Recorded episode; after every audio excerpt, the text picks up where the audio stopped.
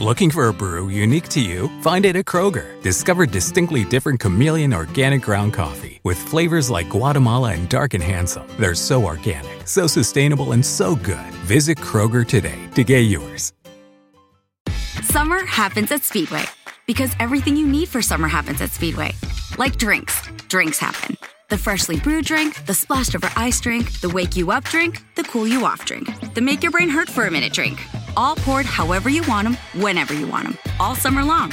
So on every hot day, you have something cold to sip. Speedway, summer happens here. And now, get any size fountain or speedy freeze for just 99 cents. Excludes maximum. It happened that when Isaac was old and his eyes were dim, so that he could not see, he called Esau his elder son and said to him, My son? He said to him, Here I am. He said, See now, I am old. I don't know the day of my death. Now therefore please take your weapons, your quiver and your bow, and go out to the field and take me venison.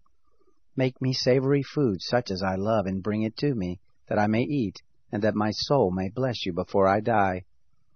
Rebekah heard when Isaac spoke to Esau his son. Esau went to the field to hunt for venison and to bring it. Rebekah spoke to Jacob her son, saying, Behold, I heard your father speak to Esau your brother, saying, Bring me venison, and make me savory food, that I may eat, and bless you before the Lord before my death. Now therefore, my son, obey my voice according to that which I command you. Go now to the flock, and get me from there two good kids of the goats. I will make them savory food for your father, such as he loves. You shall bring it to your father, that he may eat, so that he may bless you before his death. Jacob said to Rebekah his mother, Behold, Esau my brother is a hairy man, and I am a smooth man. What if my father touches me? I will seem to him as a deceiver, and I would bring a curse on myself, and not a blessing. His mother said to him, let your curse be on me, my son. Only obey my voice and go get them for me. He went and got them, and brought them to his mother. His mother made savory food such as his father loved. Rebekah took the good clothes of Esau, her elder son, which were with her in the house, and put them on Jacob, her younger son. She put the skins of the kids of the goats on his hands, and on the smooth of his neck.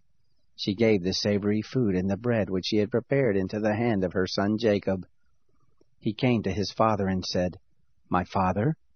He said, Here I am. Who are you, my son?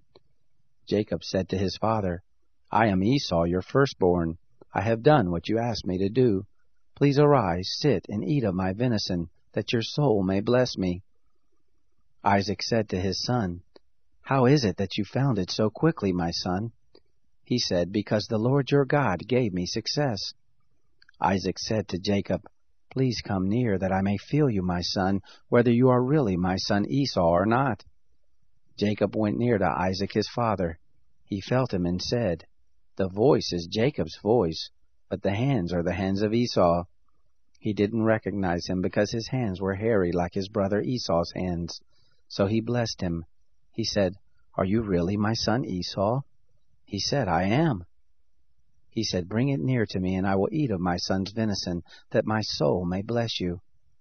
He brought it near to him, and he ate. He brought him wine, and he drank. His father Isaac said to him, Come near now, and kiss me, my son. He came near and kissed him. He smelled the smell of his clothing, and blessed him, and said, Behold, the smell of my son is as the smell of a field which the Lord has blessed. God give you of the dew of the sky, of the fatness of the earth, and plenty of grain and new wine. Let peoples serve you, nations bow down to you. Be lord over your brothers.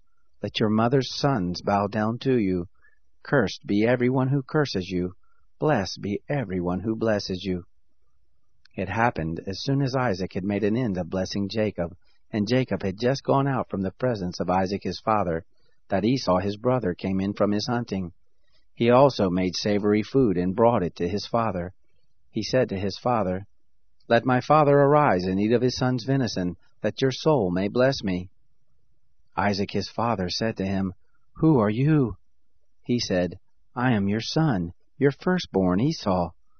Isaac trembled violently and said, Who then is he who has taken venison and brought it to me, and I have eaten all of it before you came, and have blessed him. Yes, he will be blessed.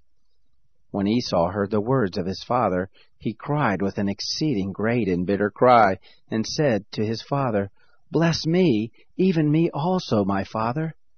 He said, Your brother came with deceit, and has taken away your blessing. He said, Isn't he rightly named Jacob? For he has supplanted me these two times. He took away my birthright. See now he has taken away my blessing. He said, Haven't you reserved a blessing for me? Isaac answered Esau, Behold, I have made him your lord, and all his brothers I have given to him for servants. With grain and new wine have I sustained him. What then will I do for you, my son? Esau said to his father, Have you but one blessing, my father? Bless me, even me also, my father. Esau lifted up his voice and wept. Isaac his father answered him, Behold, of the fatness of the earth will be your dwelling, and of the dew of the sky from above. By your sword will you live, and you will serve your brother. It will happen when you will break loose, that you shall shake his yoke from off your neck. Esau hated Jacob because of the blessing with which his father blessed him. Esau said in his heart, The days of mourning for my father are at hand. Then I will kill my brother Jacob.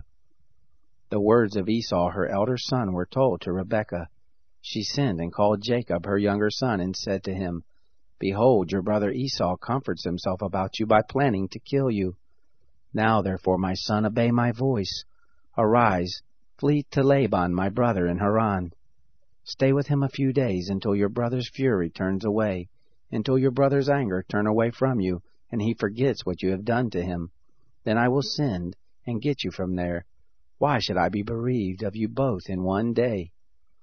Rebekah said to Isaac, I am weary of my life because of the daughters of Heth.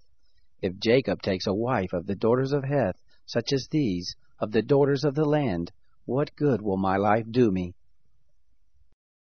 Summer happens at Speedway because everything you need for summer happens at Speedway.